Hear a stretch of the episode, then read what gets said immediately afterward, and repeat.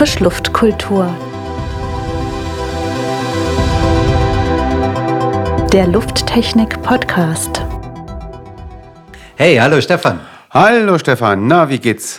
Endlich wieder besser. Ich bin so froh, dass der Regen die ganzen Pollen aus der Luft gewaschen hat. Ah, die waren dieses Jahr tatsächlich gefühlt ewig unterwegs, nicht wahr? Ewig in der Luft. Ja. Und endlich kann man wieder in die Ferne blicken, ohne Tränen in den Augen zu haben. Mich hat das ja übrigens an, an Laserprozesse erinnert. Apropos Laserprozesse, man hört das ja sehr, sehr häufig. Laserprozesse, das ist ja scheinbar etwas mehr, als man denkt. Was sind denn Laserprozesse an sich? Kannst du das mal erklären? Also ich stelle immer wieder fest, der Laser als, als Werkzeug, der wird heute ja fast überall angewendet. Beim, beim Laser markieren auf unseren Kugelschreibern und was weiß ich, beim Laser schneiden von Blech, von Kunststoff, beim Laser strukturieren. Man strukturiert zum Beispiel so Prägeformen für das schicke Leder im Auto, mhm. Laser im 3D-Drucken, unzählige weitere äh, Prozesse. Wir hatten jetzt erst ja die 2022 die ganzen Konferenzen und Messen wieder zum Laser, die Laser World of Photonics etc. Ich war wieder mal sehr verblüfft, was da alles an neuen Prozessen und Technologien dazugekommen ist. Und was genau passiert bei diesen Laserprozessen?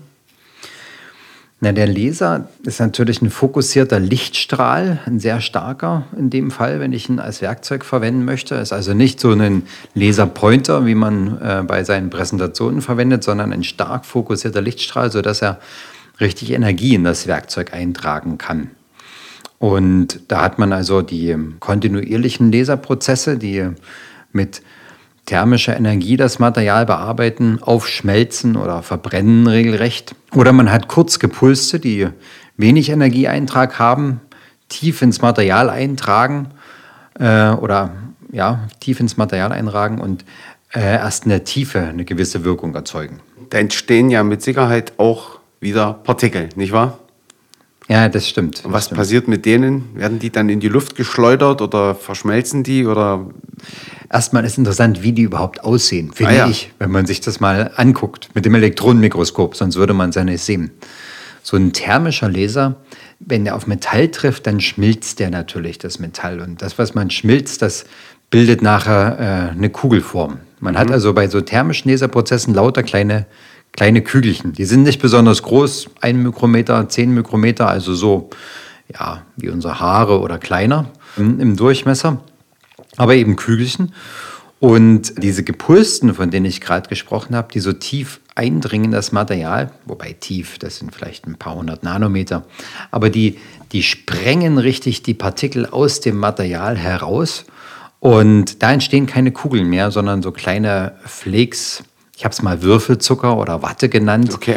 Aber das ist natürlich noch mal kleiner, 100 Nanometer groß ungefähr. Also fast ein oder zwei Größenordnungen kleiner als die thermischen Partikel, die beim thermischen Laser entstehen. Winzig kleine Partikelchen. Was hat eigentlich nun dieser Laserprozess beziehungsweise die beim Prozess entstehenden Partikel mit Pollen zu tun? Ja, das Weil du vorhin so schön den Bogen gespannt hast von Pollen auf Laserrauch. Das war natürlich ein ganz schöner Schwung, deswegen ja, muss ich einfach mal nochmal nachfragen. Ich glaube, nicht jeder hat diese Assoziation beim Betrachten einer Frühlingslandschaft sofort an Laserprozesse zu denken. Nicht wirklich. Fürchte ich auch, ja. Diese kleinen Partikelchen, von denen ich gerade gesprochen habe, diese 100 Nanometer Partikel, die so rausgesprengt worden sind, die sind so winzig, wir haben das schon mal besprochen, die sind so klein, die bleiben sehr, sehr lange in der Luft. So wie diese Pollen, die für mich gefühlt ja auch ewig in der Luft blieben. Man hat ja schon nichts mehr gesehen.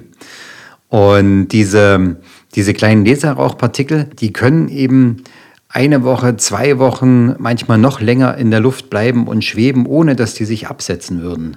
Und wenn man also so einen gepulsten Laserbearbeitungsprozess hat in seiner Maschine oder in seinem Labor und keine Vorsichtsmaßnahmen ergreift, hat man diese Partikel immer in dieser Laborluft. Und, und wir hatten es ja schon mal besprochen. Das sind Partikel, die ich einatmen kann, die in meine Lunge gehen, die Lungenblutbarriere überwinden können.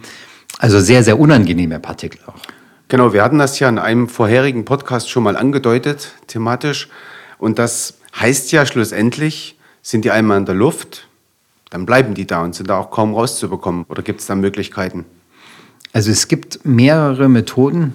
Eine, die äh, jetzt auch gerade mit den Raumluftreinigern wieder an Bedeutung gewonnen hat, ist das Ionisieren der Luft. Da ist die Hoffnung, dass sich so ein Partikel, so ein kleiner Partikel auch ionisiert und dann ist er geladen, so ein bisschen wie das Experiment mit dem Lineal, was man früher als Schüler am Hosenbund gerieben hat, um bei der Banknachbarin oder dem Banknachbar die Haare zu Berge stehen zu lassen. So ähnlich funktioniert das mit dem Partikel, das ist dann also geladen und wird angezogen. So wie die mhm. Haare ans Lineal angezogen wurden, so wird dieser Partikel dann äh, von der Wand oder vom Fußboden angezogen. Also mit anderen Worten, er setzt sich ab und man hat das Problem aus der Luft zur Reinigungskraft verlagert. Die andere Möglichkeit ist, diese Luft abzusaugen, zu bewegen, die Luft zu bewegen und durch einen Filter zu bewegen. Da hatten wir auch schon darüber gesprochen, dass man da diese HEPA-Filter nehmen kann, die diese sehr feinen Partikel auch dann rausfiltern. Und wenn ich also in so einem Raum, wo ich einen Laser betreibe, permanent auch dafür sorge, dass der gut belüftet ist und über einen Filter gereinigt wird, dann habe ich diese schwebenden Partikel natürlich auch schneller entfernt. Mhm. Typisch sind da so Luftwechsel, sechsfacher Luftwechsel, zehnfacher Luftwechsel. Das heißt immer zehnmal pro Stunde wird die Luft umgewälzt. Und da kann man sich dann schon sicher sein, dass danach die Partikel raus sind. Mhm. Äh, aller zehn Minuten sind die wieder weg, sozusagen. Du hast ja jetzt zwei Verfahren angesprochen. Einmal die Ionisierung und einmal Absaugung und Filterung. Gibt es da jetzt Unterschiede im, im, in der Effizienz oder im Aufwand? Was würdest du jetzt als Experte sagen, was wäre eigentlich die optimale Lösung oder gibt es die optimale Lösung überhaupt? Kann man das generell so äh, definieren? Also ich glaube, jeder beantwortet das anders, je nachdem auch welche Erfahrung er mit den Technologien hat. Die Lösung mit dem Ionisieren, diese Ionisierungslösung, hat häufig als Herausforderung, dass äh, neben den Ionen auch Ozon entsteht. Und Ozon ist für einen Menschen giftig oder schädlich. Wir kennen das von unseren Druckern, die wir ungern im Büro stehen lassen, sondern lieber außerhalb, weil da auch Ozon entsteht. So ist es auch bei diesen Ionisierungslösungen. Jetzt gibt es Möglichkeiten, die Ionisierung so anzuwenden, dass das Ozon nicht zu den Menschen kommt, zu den menschlichen Nasen kommt. Dann bin ich aber auch wieder da, dass ich die Luft bewegen muss und mhm. zu meiner Ionisierungsquelle äh, bringen. Dass ich einfach in einen Raum Ionen einsprühe, führt doch häufig dazu, dass da auch Ozon dabei ist. Mhm. Die Lösung mit der Filtration, das ist eine Lösung, die man seit vielen, vielen Jahren kennt und die mit einer sehr, sehr hohen Sicherheit diese feinen Partikel rausfiltert. Wir hatten am vierten Podcast auch darüber gesprochen, dass ich da die Chance habe, wirklich von einer Million Partikeln auch 999.900 rauszufiltern. Und das schaffen andere Lösungen in der Qualität nicht. Hm. Ja, dann haben wir natürlich den Laserrauch direkt vor der Nase, wenn wir am Pollen denken. Interessante Sache.